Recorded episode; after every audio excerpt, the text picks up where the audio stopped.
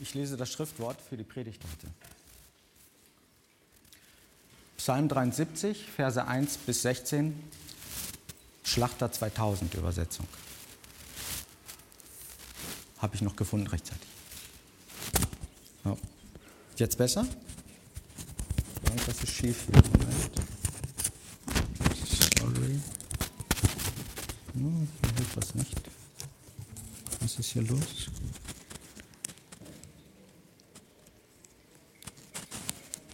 Hat sich was verschoben. Besser? Ja, ich höre mich selber auch besser. Wow. Okay, nochmal von vorne. Psalm 73, 1 bis 16 aus der Schlachter 2000.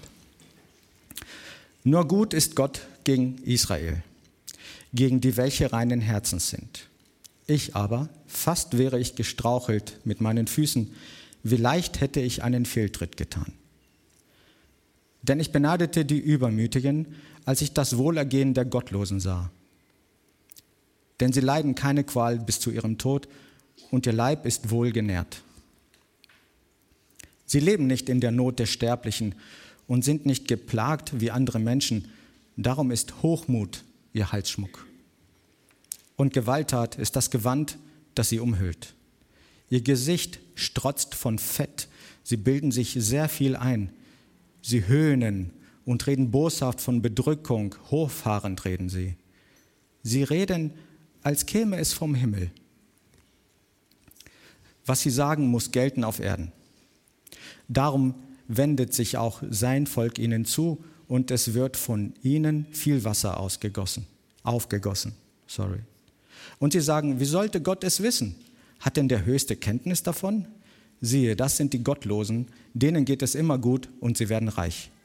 Ganz umsonst habe ich mein Herz rein erhalten und meine Hände in Unschuld gewaschen denn ich bin doch den ganzen Tag geplagt worden und meine Züchtigung war jeden Morgen da. Wenn ich gesagt hätte, ich will ebenso reden, siehe, so hätte ich treulos gehandelt am Geschlecht deiner Söhne. So sann ich denn nach, um dies zu verstehen, aber es war vergebliche Mühe in meinen Augen.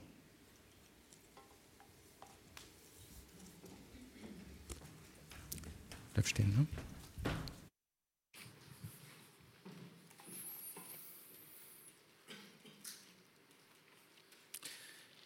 können die erste Folie sehen. Vielleicht kennt ihr dieses Lied. Wenn Friede mit Gott, ich zitiere die englische Version, weil sie noch tiefer spricht. When peace like a river attendeth my way, when sorrows like sea billows roll, whatever my lot, thou, also God, has taught me to say, It is well, it is well with my soul. Horatio Spafford hat das geschrieben und viele von euch werden die Geschichte, die dieses Lied inspiriert hat, kennen.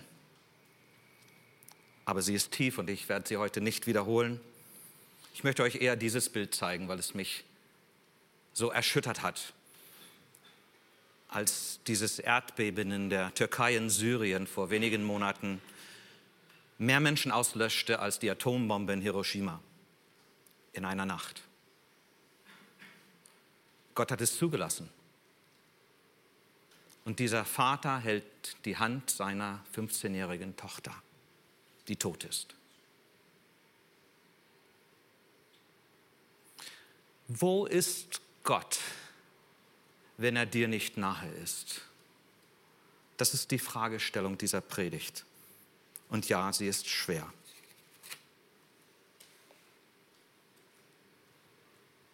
Meine Predigt ist ein Plädoyer dafür, dass Gott uns Menschen schon nahe ist. Aber es ist kompliziert. Ihr habt gerade Asaf gehört. Der kann noch gerade einen guten Satz formulieren, so fängt dieser Psalm an. Ganz sicher, Gott ist voller Güte gegenüber Israel, gegenüber all denen, deren Herz frei von Schuld ist. Und dann legt er los dann hört ihr, was wirklich in seiner Seele tobt. Ich weiß nicht, was es war. Vielleicht ähm, war sein Auto zerstört worden und die Versicherung deckte das nicht ab. Vielleicht äh, war ein Brand entstanden in seinem Haus und die Versicherung deckte das nicht ab. Ihr merkt, wir sind versichert in Deutschland. Ich weiß nicht, was damals war. Vielleicht war es was viel, viel Persönlicheres. Eine Beziehung, die zerstört war. Die er vielleicht selber an die Wand fuhr. Ein krankes Kind, ich weiß es nicht. Auf jeden Fall sagte er, ich wäre fast gestrauchelt, nur wenig, nur, nur wenig fehlte noch und meine Füße wären ausgeglitten. So dachte ich nach, um das alles zu begreifen, hörten wir gerade in Vers 16. Doch es war mir zu schwer. Kennst du doch, oder? Wenn du dich Christ nennst. Und wenn du nicht Christ bist, sagst du, ja genau, deswegen bin ich es auch nicht. Euren Gott begreife ich nicht, schon lange nicht. Seine oberflächliche Begründung bei Asef ist, ja, das habt ihr vielleicht rausgehört mit diesen krassen Bildern, ähm, dass es den ganzen anderen Menschen so gut geht. Ich weiß nicht, ob du das auch kennst, Christ. Also ich bin so ehrlich mal heute, wir sind ja unter uns, zu sagen, ich auch als Christ, ich habe mal manchmal so meine Mühe, wenn ich sehe, wie gut es anderen Menschen geht, was ihnen alles gelingt oder sogar geschenkt wird was für Nichtchristen sogar für Freude haben an so mancher Sünde, die ich ja gar nicht darf oder ja eigentlich gar nicht will. Ich bin ja Christ. So spricht meine Seele zu mir. So höre ich diese Stimmen, die auch Asaf reden lässt. Schlimm, ne? dass unsere erlöste Seele sowas kann, dass ich das noch kann. Und vor allem schlimm, wenn wir darüber nachdenken, was uns das zu sagen hat. Ich wenigstens für meinen Teil weiß, ich bin nicht Christ, ich stehe nicht heute hier und seit 40, über 40 Jahren in der Nachfolge Jesu, mal besser, mal schlechter, weil es mir so schlecht ging wie Asaf und weil Gott mich so, Jesus mein letzter Strohhalm war und, und deswegen habe ich, hab ich ihn ja festgehalten und ich bin ihm dankbar, dass ich am Leben bin. Nein, so ist meine Geschichte nicht. Ich habe vor drei Wochen gehört, dass ich einfach ein beschenkter Mensch war, ein junger Kerl war, der gesagt hat, das ist alles nur Verführung. Das Schöne, was da in Silicon Valley für dich bereitsteht, muss nur ein bisschen studieren und schon hast du eine sechsstellige Überweisung im Jahr auf dein Konto. Sondern dass ich Gott folgen könnte, dass dieser Gott, der seine Liebe in Jesus mir offenbart hat, dass, dass er mich meinte und dass er mein Leben erfüllen kann mit seinem Reich, mit seinem Werk, mitten in dieser bösen Zeit, denn ich sah schon weiter in die Welt und 82 war ich in Indien zum ersten Mal als Kofferträger für Eckhard Bevernick, weil ich die Welt wirklich sehen wollte, wie sie ist und dann wusste ich Bescheid und folgte Jesus weiter nach. So war es bei mir. Also Gottes Güte hat mich erwischt. Und wie war es bei dir? Wahrscheinlich ähnlich. Die wenigsten deutschen Christen, die ich kenne, folgen Jesus, weil er der Letzte war und der Einzige war, der ihnen Rettung schenkte in ihrer großen Not. Gut, das ist die oberflächliche Begründung von Asaf, dass er Gott nicht versteht in seinem eigenen Leben und was ihm passiert war. Die tiefere Begründung ist aber auch nicht schwer zu finden. Und jetzt geht es zur Sache. Asaf sagt Gott, warum lässt du es mir, deinem gehorsamen Diener, warum lässt du mir solch einen Mangel erleiden? Warum lässt du das zu, dass ich ausgelacht werde für mein Glauben? Von diesen gottlosen Menschen, denen es besser geht als mir. Gott, wo bist du? Du bist mir gar nicht nahe. Du bist mir auch fremd. Gibt es dich überhaupt? Oder vielleicht doch? Woran machst du die Nähe Gottes, Christ, fest? Woran machst du sie fest? Ich weiß, es gibt auch diese anderen Bibelverse, hätte ich auch heute aussuchen können bei den Psalmen, da gibt es noch 149 andere. Die betonen, wie Gott beschenkt, dass er irgendwann das Dürre wieder in satte Felder umwandelt, dass Segen und Gebetserhörung passieren werden ein Leben lang. Ihr kennt sie. Ich mag sie auch. Ich weiß nicht, ich glaube, ich habe es hier schon mal erzählt. Seit längerer Zeit, als ich mich erinnern kann, wann ich damit angefangen habe, bete ich gerne, wenn ich aufwache, den 23. Psalm, wenn es mir einfällt. Und das ist meistens der Fall. Da brauche ich nicht mal eine App. Habe ich auswendig gelernt als Kind. Und auch weil ich nicht mehr so, so sorglos, fröhlich, automatisch aufstehe, wenn ich gut geschlafen habe, was ich meistens kann. Da ist schon so manches am Funken in meinem Gehirn und in meiner Seele. Und ich brauche das, bevor meine Füße überhaupt den Boden berühren, dass ich diesen Psalm bete. Du mein Hirte, mir wird nichts mangeln. Du führst mich zum frischen Wasser. Du erquickst meine Seele, du weidest mich. Du salbst mein Haupt mit Öl. Du schenkst mir voll ein. Und Gutes und Barmherzigkeit werden mir folgen mein Leben lang. Und schnell deuten wir so etwas materiell in einem super sorglos Vollkasko Lebensqualitätspaket um. Den 23. Psalm kannst du so missbrauchen. Denn ich stottere immer diesen Psalm hindurch, die knappen sechs Verse, weil da steht auch, und ob ich schon wanderte im finsteren Todestal. Ich fürchte kein Unglück, also es gibt Unglück. Du bereitest vor mir einen Tisch im Angesicht meiner Feinde. Oder von dieser Satz, der hat es in sich. Du leitest mich auf rechter Straße um deines Namens willen. Der ist kompliziert, wenn ihr mal länger darüber nachdenkt. Und ja, es geht um Gerechtigkeit. Gottes Gerechtigkeit, nicht dein Gericht und Gerechtigkeit. Also da steckt wenigstens einiges an unerklärlichem, ärgerlichem, angstmachendem in diesem Psalm 23 schon drinne. Also vielleicht willst du dich da nicht drauf einlassen, mach was du willst, nimm die App, die ist sehr gut, ich habe sie auch. Aber diese Gott segnet mich bis an mein Lebensende Bibelstellen, diese Haltung, die entspricht nicht dem biblischen Text und auch nicht das, was wir hier bei Asa finden. Es entspricht nicht die Bekenntnisse der biblischen Geschichten, dass Gott eben nicht so hilft, wie es der Beter sich wünschte. Er tut es so oft nicht. Augenscheinlich nicht. Aber anders. Nochmal, woran machst du die Nähe Gottes fest, Christ? Wie nah ist dir Gott, wenn er dir fern ist? Diese Bibel betont, dass Gott uns auch in seiner Ferne irgendwie nah ist. Auch wo Gott uns scheinbar fernab ist, ist er uns doch genauso nah, wenn nicht sogar verbundener, als wenn wir seine Gegenwart in unserem Leben ausmachen können, leicht feststellen können, genießen sogar und vielleicht auch stolz bekennen.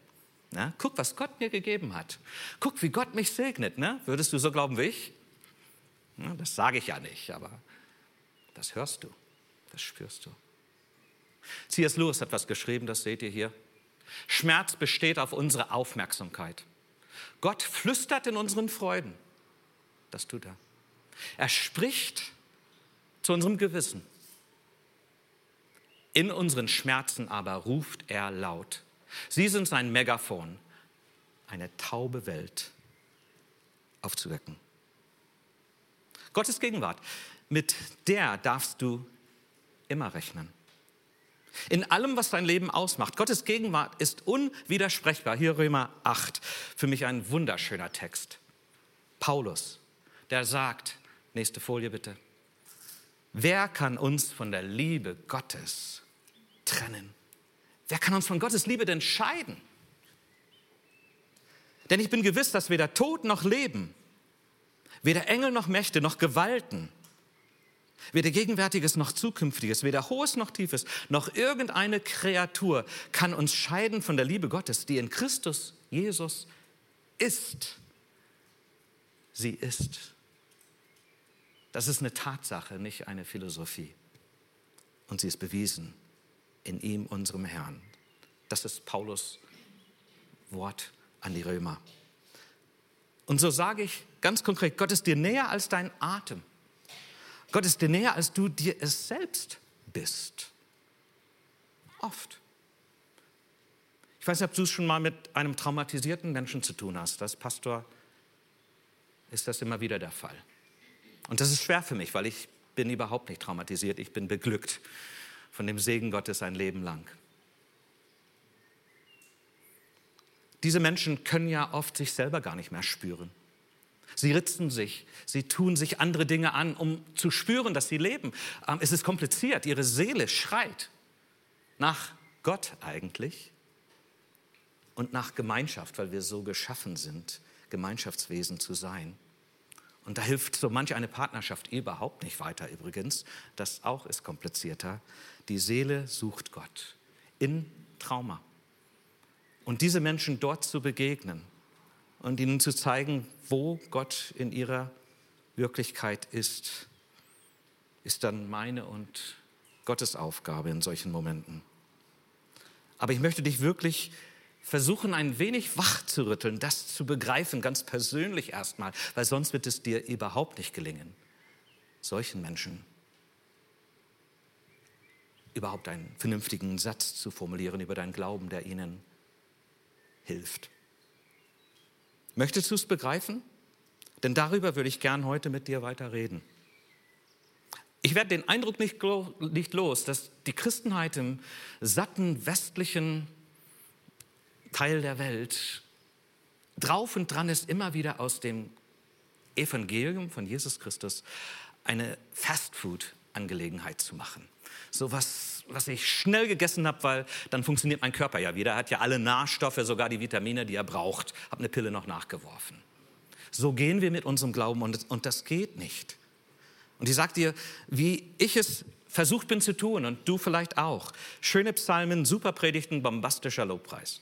Also die schönen Psalmen, die gibt es ja einen Hauf. Man kann die anderen ja einfach weglassen. Darüber sprach ich schon. Reden wir über die super Predigten. Jetzt wird es kompliziert, ich bin Pastor. Ihr habt einen YouTube-Channel. Also ist es schrecklich, ich weiß, das wird gerade aufgenommen, wenn das heute klappt. Ist es schrecklich, dass es YouTube gibt und du jede, auch noch so komplizierte Frage, auch noch nach deiner theologischen Geschmacksrichtung beantwortet kriegst in YouTube. Da kannst du eine vernünftige Predigt, vielleicht eine perfekte Antwort kriegen. Und dann kannst du sie stolz missbrauchen, um zu sagen, ich habe recht. Fastfood Christentum. Will Gott das? Ich bin dankbar für YouTube. Wir machen das auch mit, wie ich sagte. Aber Gott will, dass wir nicht faul werden. Das macht uns faul, so eine Haltung. Ja, das ist Fastfood. Und weißt du was, dass es noch schlimmer ist? Macht dich minderwertig. Es führt dich zu dem Gefühl, eigentlich kann Gott gar nicht zu mir reden. Ich kann dir nur diese App nochmal empfehlen, das war unabgesprochen. Manchmal ist wirklich jeden Tag diese App benutzen besser als die nächste Predigt von Siegfried zu hören. Für deine Seele. Damit du es selbst dir sagen lässt von dem guten Geist Gottes, was er dir zu sagen hat, vielleicht wie sehr er dich liebt oder wie sehr er deine Kraft in deiner Schwachheit sein kann. Und alles andere, was Gottes Geist vermag, einer menschlichen Seele zu sagen. Und darum drittens bombastischer Lobpreis. Jetzt will ich ganz vorsichtig treten, weil ich eure Bands so wertschätze und so gerne mit euch singe und auch heute wieder diese drei Lieder genossen habe, weil sie meiner Seele Gutes gesagt haben und wir sogar ein bisschen miteinander austauschen mussten beim letzten Lied noch. Ein Musiker, der gibt doch nur sein Bestes, obwohl vielleicht seine Kinder ganz schief gelaunt aufgewachsen sind, obwohl vielleicht man viel zu spät gekommen ist und es noch Spannung in der Band gab. Er öffnet seine Seele vor seiner Gemeinde und schaut hoch zu Gott und sagt, dieses Lied will ich jetzt singen, so gut ich kann, dir zu Ehre. Und das macht was mit mir, wieder dieses, Tiere können das nicht. Das ist diese Ebenbildlichkeit Gottes, was passiert, wenn unsere Seele anbetet. Auch die, die gar nicht eine Stimme halten können und nie hier vorne stehen werden, können das. Sie merken, meine Seele wird berührt. Und das kannst du zu Hause machen, mit deiner Gitarre oder indem du auf ein Lied klickst. Das ist bombastischer Lobpreis, wenn du es zulässt. So, Schnitt, aber noch nicht vorbei. Jetzt eine ganze Handvoll Beispiele, die ich euch mitgeben müsse, muss, damit ihr das versteht. Und ich fange, kannst einmal noch das wegblenden? Ich fange einfach an anderer Stelle hier noch an. Ich muss bei Jesus anfangen. Und zwar gleich am Ende seiner Lebensgeschichte, am Kreuz. Ist nicht das Kreuz das Muster unseres Lebens als Christen?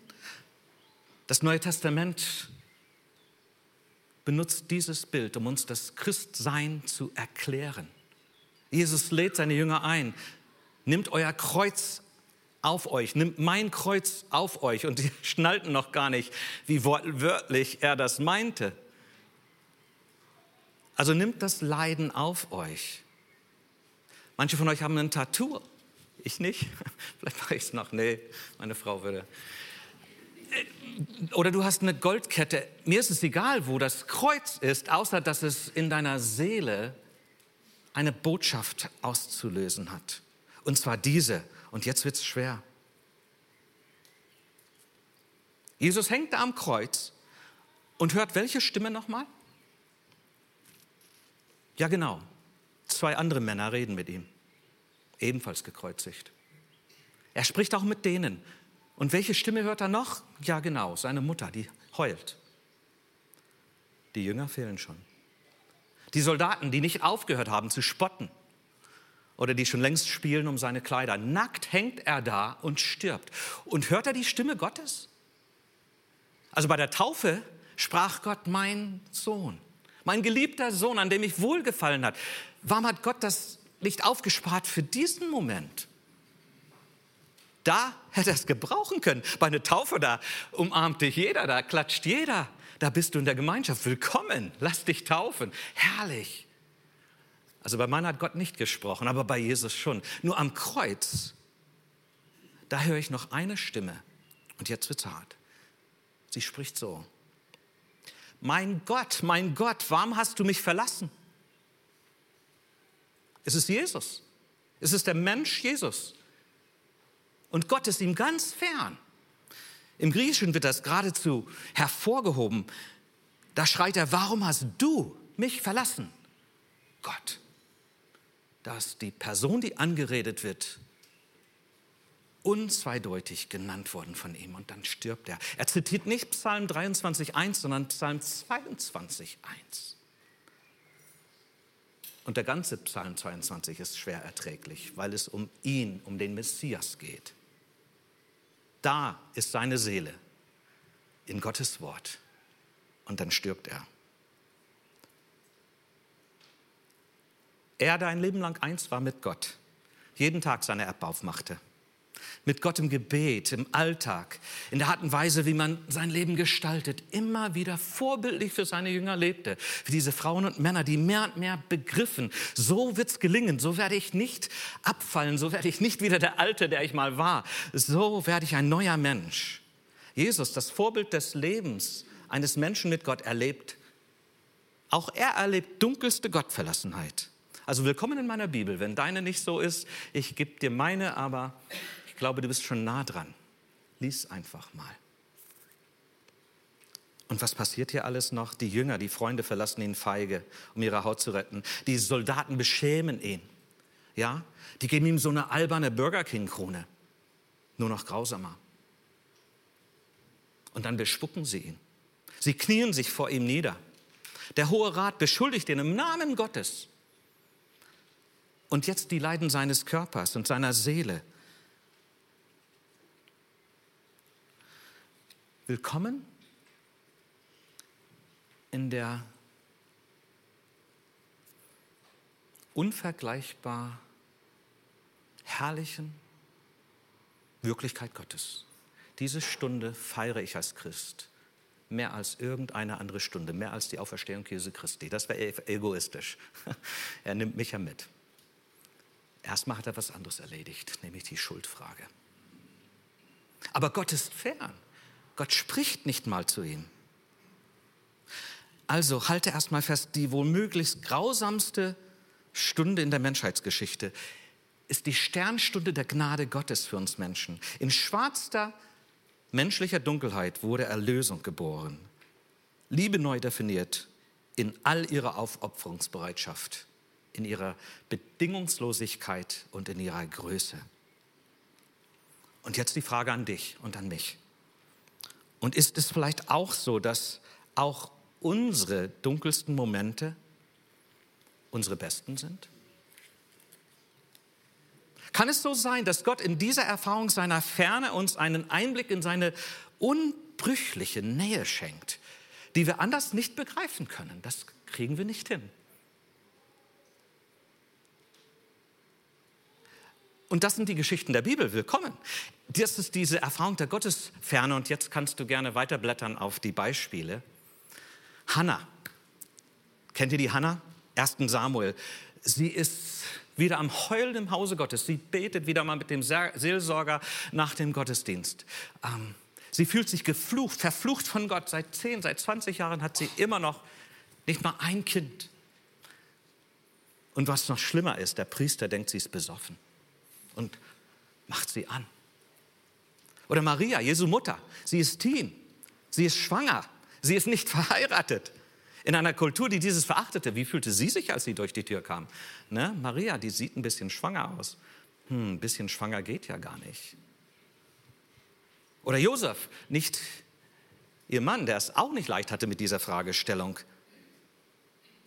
Josef, der mit der coolen Jacke, dieser stolze, verwöhnte Vatersliebling der verkauft wird von seinen Brüdern, der verachtet wird und in Ägypten jahrelang gefangen gehalten wird, vergessen wird, in größter Not steht, bis seine Seele dort, die nicht verkümmert war, sondern reift, Halt bei diesem fernen Gott findet. Oder Mose. Also gerade Mose nehme ich gar nicht gerne als Beispiel. 40 Jahre war er da in der Wüste mit deinen Schafen, ja? Ein Mörder, nicht vergessen.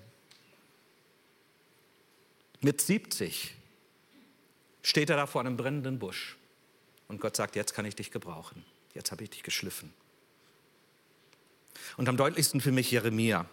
Ähm, der wusste ja schon weg, vorweg, jetzt hat ihm Gott gesagt, du wirst reden, aber die Menschen werden nicht hören, Israel wird verschleppt. Was er nur nicht wusste, das würde Jahrzehnte dauern. Was er nicht wusste, nie wieder würden die Stämme sich überhaupt nochmal zusammenfinden könnten. So sehr ereignete sich eine Katastrophe im Volke Gottes. Es war die Stunde Null. Es war die absolute Katastrophe. Gott fehlt ganz und Jeremia muss es beklagen. Und die babylonischen Götter haben gewonnen. Sie haben eindeutig gewonnen. Wegen der Untreue des Volkes Gottes wohl. Ne? Und Hiob, der seine ganze Familie verliert, seine Ehre, seine Gesundheit, alles. Und er verflucht seinen Geburtstag. Er verflucht ihn laut und schreit das Gott aus. Also die biblischen Schriften sind voll von Gottes Fehlen. Eindeutig, unübersehbar. Und nur ein Beispiel aus dem Neuen Testament, Paulus. Paulus, der von seinem eigenen apostolischen Amt spricht, in 2. Korinther 11 ist das. Und sich selber verteidigt, und das müsst ihr verstehen, warum er das so macht. Also äh, 2. Korinther 11 fürs genauere Nachlesen, heute habe ich nicht dafür Zeit. Ich bin öfter ausgepeitscht worden als ihr. Das waren 40 Schläge minus eins. Und das war nicht einfach so ein Strick, da waren Sachen drin. Metall, Glas, Steine. Paulus wurde ausgepeitscht. Wofür nochmal? Dieser hochgebildete Mann? Wegen seinem Glauben an Jesus. Und dann macht er weiter. Ich bin gesteinigt worden. Ich bin häufiger im Gefängnis geworfen worden. Ich habe Gefahren im Land, Schiffsbrüche auf See erlitten, Hunger kenne ich und Entbehrung. Ich bin ausgeraubt worden und verachtet worden. Und ich muss immer schmunzeln, wenn ich das hier zitiere, weil in diesem Fastfood-Christentum, da gibt es jede Menge Leute, die sagen, ja, du musst nur glauben. Und dann zitieren sie was? Sehr selektiv genau diesen Paulus. die nutzen, sie missbrauchen seine Aussagen in den Briefen zu den Gemeinden im Neuen Testament, um zu sagen, das passiert niemand, der glaubt. Aber Paulus hat das selber erlebt. Es geht mir um diese gesunde Entfaltung unseres Verständnisses für Gottes tatsächliche Führungen auch in Niederlagen. Erst recht in Nöten, die er uns nicht nimmt. Unser Leben mit Gott ist nicht ohne Krisen. Und eigentlich müssen wir sagen, wir sprachen vorhin vom Kreuz. Eigentlich müssten wir in unsere Internetseiten schreiben, also Christsein heißt auch, das Kreuz auf sich nehmen. Also es ist auch gefährlich manchmal sogar, in manchen Ländern dieser Welt eindeutig. Arbeitsverlust, Scheidung, Depressionen, Schulden, Tod eines Nahestehenden, Krebs, zerplatzte Träume, finanzielle Katastrophen, eine schreckliche Gemeindeerfahrung, ein Kind, das auf Abwägen, auf, auf, auf Abwägen gerät oder die Kinderlosigkeit, ein Autounfall, der unerfüllte Wunsch nach einem Partner oder das nicht aushalten können des Lebens mit seinem Partner. Sogar die, der, der Verlust der Freude an meinem Gott, an meinem Glauben. Das sind Dinge, die Christen andauernd erleben. Unser Glaube scheint nicht zu funktionieren, bis wir so tief hineinfinden. Und darum ist mir dieses Plädoyer heute Morgen so wichtig für euch. Weil die allermeisten Christen, wenn sie so eine Wand treffen, wie ich sie gerade genannt habe, kleben bleiben. Und manche sogar ihren Glauben ablegen. Die allermeisten. Ich bin schon alt genug, das sagen zu dürfen. Nur weil sie eine ausweglose Situation haben, nur weil ihre Ziele nicht erreicht worden sind, nur weil sie, ja, sie sind auf jeden Fall dran. Ich möchte heute sagen, aus heutiger Sicht, dieses sind unerlässliche Wege, durch die Gott seine Kinder führt weil sein Ziel für uns ein anderes ist, als unser möglichst sattes, altes Leben zu leben. Er möchte, dass wir seinen Shalom finden. Er möchte, dass wir in seinen Frieden hineinfinden, und zwar jeden Morgen neu. Darum bete ich Psalm 23, weil mir das fehlt. Und meistens stehe ich nicht auf, bis ich wenigstens ein Stück davon wieder spüren kann. Bist du schon da? Im Psalm 73 schreibt er dann, so dachte ich nach, um all dies zu begreifen, doch es war zu schwer für mich, 16 Verse lang. So lange, bis ich endlich in die Gemeinde in Kreuzheide meinen Platz einnahm und sein Sprechen zu mir hörte. Nein, hier steht, so lange, bis ich endlich in Gottes Heiligtum ging. Dort begriff ich, welches Ende auf jeden Menschen wartet. Bis ich zu Gott wieder ging trotz dieser Erfahrung, in dieser Erfahrung und was sie mir sagt über mich selbst und meine Ziele. Wir müssen lernen, seine Liebe ganz zu vertrauen. Sie ist unverbrüchlich. Und die Veränderung in und an uns zu erleben und zu genießen, die so nur scheinbar stattfinden kann. Und dass wir so lernen, eine tiefere Einheit mit ihm zu leben und dass Gottes Wille wirklich unser Wille wird. Und wenn du betest, dein Wille geschehe wie im Himmel, so auf Erden, du dich schon freuen kannst und immer wieder freust, weil du es immer wieder sehen kannst, dass gerade Gottes Willen passiert ist, dass hier Buße getan worden ist, dass hier jemand mutig was getan hat, was er sonst nie im Leben gewagt hätte, aber als Christ tut das und du betest noch für ihn. Das ist ein starkes Gebet zu beten, Gott, dein Wille geschehe wie im Himmel, so bei mir. Ja, so stellt Gott seine Gegenwart in uns her, indem er uns nahe bleibt in seiner scheinbaren Ferne. So stellt er unsere Seelen auf sein Herz und seinen Sinn mehr und mehr ein. Es geschieht bruchstückhaft. Stückchen für Stückchen für schmerzliches Stückchen. Und vor allem scheinbar durch erlebte Ferne. Ich bin 61. das ist ein Marker für mich. Und das lässt mich zurückblicken und wundern, warum geht es mir so gut. Die meisten Menschen, die ich kenne, die beneiden mich für mein Leben, für mein Hab und Gut, für meine Gesundheit. Fühle mich sehr gesund. Für meine Familie, sorry, die ist unverhandelbar. Aber ja, es ist mir auch schon richtig dreckig gegangen in meinem Leben. Mehrfach. Auch schon für viele, viele Monate. Heute Morgen war ich an eins dieser Orte, wo ich ein Denkmal gesetzt habe für diese Zeiten. Mein Denkmal. Es sind wenige. Mir geht es wirklich gut. Du darfst mich beneiden, wenn du musst.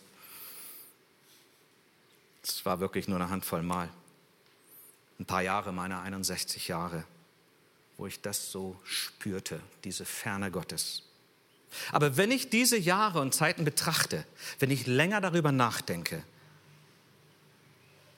dann sind vor allem zwei Perioden in meinem Leben, wo ich sage, das, was ich gerade gepredigt habe, das stimmt. Ich bin beeindruckt von meinem Gott, obwohl es mir jetzt peinlich werden wird, das euch so zu bekennen. Denn jetzt bekenne ich einiges. Gott hat mich gereinigt. Wenigstens ein bisschen. Gerade durch diese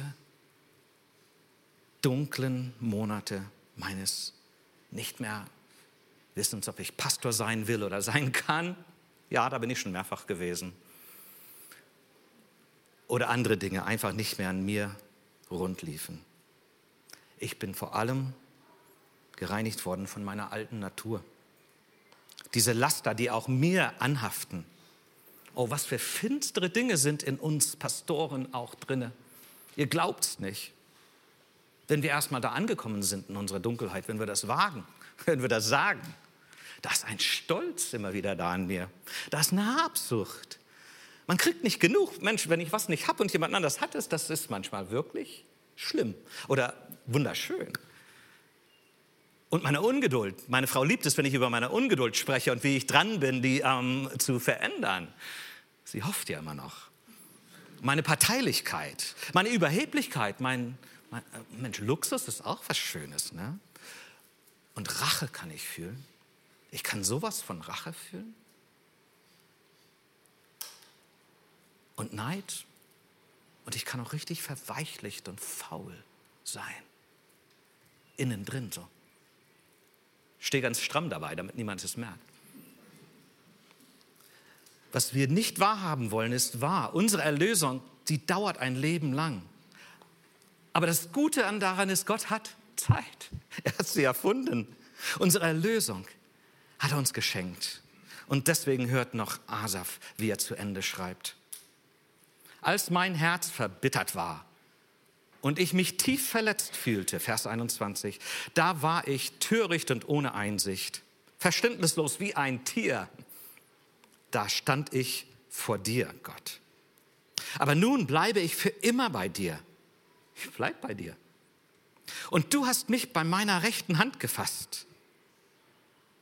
Du leitest mich nach deinem weisen Plan und nimmst mich am Ende in Ehren auf. Wen habe ich im Himmel außer dir? Und auch auf der Erde habe ich nichts, nach dem ich verlange, wenn ich nur dich bei mir weiß. Das haben wir gerade gesungen im letzten Lied. Ne? Wenn auch meine Kräfte schwinden und mein Körper mehr und mehr verfällt, so gibt doch Gott meiner Seele Halt. Jetzt kommt's. Er ist alles, was ich brauche. Und das für immer. Ganz sicher, wer sich von dir lossagt, der wird umkommen. Du vernichtest alle, die dir treulos den Rücken kehren. Für mich aber ist Gottes Nähe beglückend. Mein Vertrauen setze ich auf den Herrn, ja auf den Herrn. Alle deine Taten will ich weitererzählen. Auch diese Tat, die du in mir getan hast. Ich schließe mit einem Hinweis auf eine Bibelgeschichte, die kompliziert ist. Ich liebe komplizierte Bibelstellen inzwischen weil Gott spricht durch die Bibel und wenn es mich erstmal provoziert, weil ich es nicht verstehen kann, was soll's? Das hält er doch gut aus. Matthäus 15, die kananitische Frau. Habt ihr das schon mal gelesen oder eine Predigt darüber gehört? I think not. Da kommt eine Heidin mit einer besessenen Tochter in größter Not. Sie schreit Jesus an, hilf mir. Und was tut Jesus? Nichts. Er spricht nicht mal mit ihr. Die Jünger sprechen mit mir. Es kommt ganz schön rassistisch rüber, was da passiert. Die Jünger wollen sie loswerden und Jesus läuft weiter. Sie spricht ihn ein zweites Mal an. Und er spricht wieder nicht mit ihr. Dann fällt sie auf die Knie. Und Jesus benutzt ein Beispiel, ich sagte, du kannst nachher lesen. Er sagt, wie kann ich dir helfen? Ich bin nicht hier für die Heiden. Ich bin hier für die Juden, für das Volk Gottes. Wie kann man Brot, das für Kinder gemeint ist, den Hunden zuschmeißen? Ist Jesus ein Rassist? Also, ich mache es, mach es mal spannend, du kannst selber das herausfinden. Aber diese Frau, sie sagt dann, du Sohn Gottes, du Sohn Davids. Sogar die Hunde fressen, was vom Tisch fällt. Und was macht Jesus dann? Er dreht sich um, er schaut seine Jünger an und er sagt, Petrus, Andreas, Waldemar, habt ihr aufgepasst? Guck, das ist Glaube. Das ist Glaube. Ich wünsche euch auch was davon. Aber Gott war zunächst still in ihrem Leben. Gott war zunächst scheinbar ein Rassist, hat, hat, hat sie in die Ecke gestellt für das, wofür sie nichts konnte. Frau sein, Heide sein, krankes Kind haben. Sorry, darum bin ich doch bei dir. Und er schweigt und lässt das passieren, was bei seinen Jüngern alles so passierte im Kopf an Vorurteilen und wie werden wir die Sache retten, weil wir wollen eigentlich dahin. Das lässt Jesus alles zu, um seinen Jüngern wieder eine Selbstansicht ihrer Seele zu gönnen. Das ist Glaube. Gottvertrauen. Die Verweigerung zu glauben, dass Jesus schlecht ist, auch wenn seine Wege mit uns so dunkel aussehen und sind. Glaube ist Vertrauen darauf, dass Jesus nur Gutes mit uns vorhat, auch wenn du dafür so viel von deinem alten Menschen noch abgeben musst. Jesus vertrauen, wenn seine Worte für uns schmerzen. Man hat diese kananäische Frau diesen Glauben bewiesen, obwohl Jesus schwieg. Und auch Horatio Spafford, der Dichter dieses Liedes, Wenn Friede mit Gott, der fand Frieden für seine Seele. Trotz der fünf Kinder, die er alle loslassen musste im Laufe seines Lebens.